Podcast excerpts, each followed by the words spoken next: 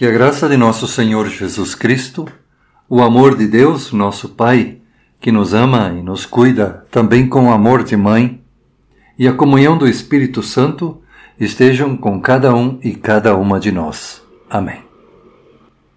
Leitura do Evangelho de João, capítulo 12, os versículos 1 até 8.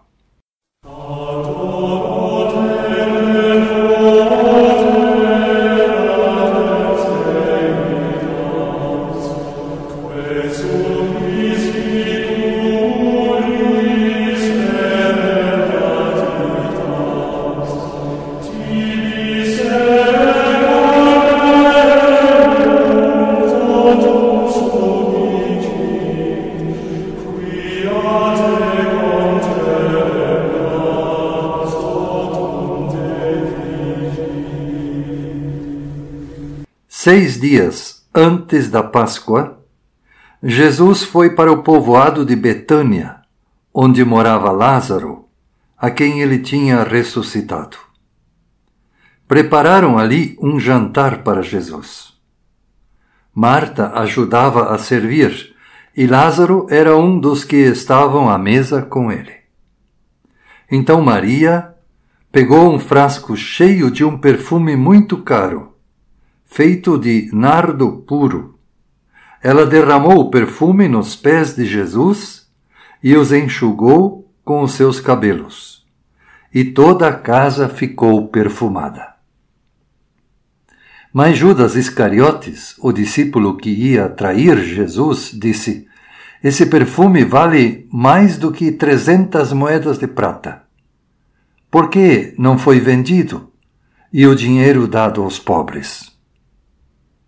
Judas disse isso não porque tivesse pena dos pobres, mas porque era ladrão.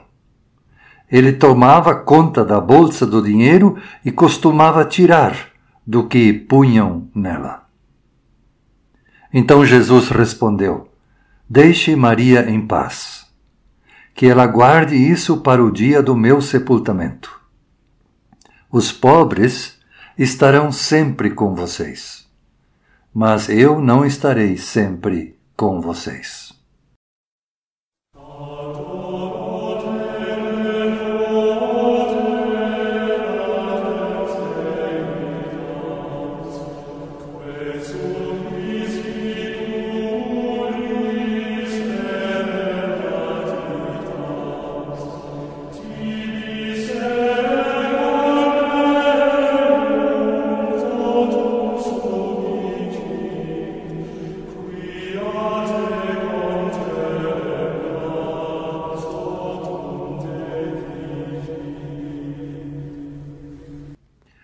Prezada comunidade, estimados e estimadas radiovintes. O Evangelho nos fala de um acontecimento na vida de Jesus em que Judas ficou indignado. E poderíamos nos perguntar: será que Judas não tinha razão? Ele reclama contra um ato de desperdício sem igual. Judas é o tesoureiro dos discípulos. Ele sabe o preço das coisas. Por isso, ele logo reparou naquele vidro de perfume de nardo puro que Maria, a irmã de Lázaro, levava nas mãos. Há uma fortuna dentro daquele vidro. Vendido numa casa especializada, esse vidro de perfume poderá render até 300 moedas de prata. Uma moeda de prata representava o salário de um dia de trabalho. Portanto, o que Maria tinha nas mãos era algo muito valioso. Representava o salário de um trabalhador durante um ano inteiro. Por isso, para Judas, o que Maria fez foi uma loucura. Derramar aquele perfume sobre os pés de Jesus isso era um desperdício. Afinal, eram trezentas moedas de prata jogadas fora. Por isso Judas se revolta e pergunta: não teria sido melhor ter vendido esse perfume e ter dado o dinheiro aos pobres? Mas o Evangelho deixa claro que Judas não estava tão preocupado assim com os pobres. Como tesoureiro, ele costumava tirar para si uma comissão do dinheiro que entrava. A pergunta de Judas dá a entender que esse ato de desperdício de Maria poderia ter ajudado muita gente. Judas achava que os problemas sociais, como a pobreza, se resolvem com dinheiro. O problema da pobreza se resolve tornando os pobres consumidores. Nós sabemos que a inclusão pelo consumo tem efeitos rápidos. O auxílio social, o vale meio botijão de gás, as cozinhas solidárias, os gestos de solidariedade das pessoas que distribuem marmitas, tudo isto é muito importante e tem um efeito imediato. Mas nada disso resolve o problema da pobreza. O que resolve o problema da pobreza são oportunidades de trabalho. O dinheiro que provém do trabalho é que dignifica a pessoa. E quando Jesus diz que os pobres sempre os tendes convosco, isto quer dizer que a preocupação com a pobreza deve ser constante. Resolver o problema da pobreza com ofertas de trabalho deve ser uma questão permanente. Mas o que fez Maria ter aquela atitude? Gastar aquela fortuna num instante, em um gesto tão estranho, tão fora do comum derramar aquele perfume precioso e ungir os pés de Jesus, e depois enxugá-los usando como toalha os próprios cabelos. Será que isso foi um capricho momentâneo de Maria? Será que foi um impulso? Será que ela não sabia o que estava fazendo? Penso que o rapaz que ganha um salário mínimo e que de repente resolve comprar um buquê de flores caras para sua namorada, penso que esse rapaz entende o sentimento que Maria teve. Ou então penso no casal lá do interior do Paraná, que fez um empréstimo acima das suas capacidades para poder trazer o filho doente de táxi ou de carro aqui para Curitiba, para um especialista. Esse casal que fez esse empréstimo para poder salvar a vida do filho. Esse casal também entende qual é a real finalidade do dinheiro. Ou quem compra flores, por exemplo, para colocá-las no altar da igreja. Ou aquela pessoa que contribui financeiramente e com generosidade para com a sua igreja.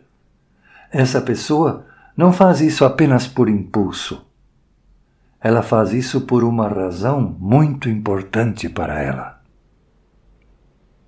Maria derramou aquele perfume sobre os pés de Jesus por uma razão muito importante. Maria agradece a Jesus pela ressurreição do seu irmão Lázaro que havia acontecido dias atrás. Foi no confronto com a morte que Maria encontrou o grande valor da vida. A morte é um acesso direto à dor, ao sofrimento. E o luto nos transforma. Alguém muito importante foi embora. Já não se ouve mais a voz dessa pessoa. Já não se vê mais o seu olhar. E assim como nos livros, nos filmes, nas novelas, é somente no final que a gente encontra o sentido. Assim também é no confronto com o final da vida, é no confronto com a morte que faz a gente se perguntar pelo real sentido da vida. O luto pelo seu irmão transformou o coração de Maria. E agora ela quer ser agradecida a Jesus. Enquanto Jesus ainda está fisicamente com eles. Por isso, ela não pode reservar este perfume precioso para depois. Depois, depois da morte de Jesus, o perfume só poderia servir para embalsamar um corpo morto. Maria precisa derramar o perfume agora, enquanto o seu Jesus ainda está com vida. É como se Maria nos quisesse lembrar: não guardem as flores só para os túmulos das pessoas. Os vivos também precisam de flores. E precisam muito. Até Jesus precisou de sinais de amor antes de enfrentar sua última luta no caminho da obediência a Deus na cruz. Maria, com o seu gesto, fora do comum, agiu como Deus age, como Deus age conosco. Deus também é muito generoso conosco. Ele deixa o sol brilhar e deixa a chuva cair sobre bons e maus, sobre justos e injustos. Deus nunca foi mesquinho. Ele esbanjou pães e peixes, deu muito mais do que as, do que as pessoas podiam comer. Jesus esbanjou perdão, desgastou a sua vida aceitando as pessoas que a sociedade e a religião daquele tempo não queriam. Jesus nos quer ensinar hoje que tem coisas na vida que têm muito valor, mas não têm preço. E Jesus aceita com brandura a oferta de Maria porque prefere ter uma casa perfumada por gestos gratuitos de amor do que uma casa que não tem cheiro de nada, ou pior, que só tem cheiro de ódio e de rancor. Jesus escolhe o aroma da delicadeza das pessoas que ainda são capazes de realizar gestos de gratidão, gestos de amor. Sim, pessoas agradecidas, com a sua simples presença, perfumam os espaços que visitam. Perfumam com suas palavras e até com seus silêncios. Perfumam quando sorriem e também perfumam quando choram. Perfumam ao entrar e deixam um generoso perfume ao sair. Porque eles não guardam o perfume com vaidoso egoísmo somente para si. Essas pessoas são uma bênção, são um precioso presente de Deus. Para perfumar os lugares que cheiram a fechado, os lugares onde já ninguém perfuma, os espaços que foram esvaziados, esvaziados de qualquer fragrância de vida, de qualquer sonho, de esperança, de solidariedade, de sensação de harmonia, de paz.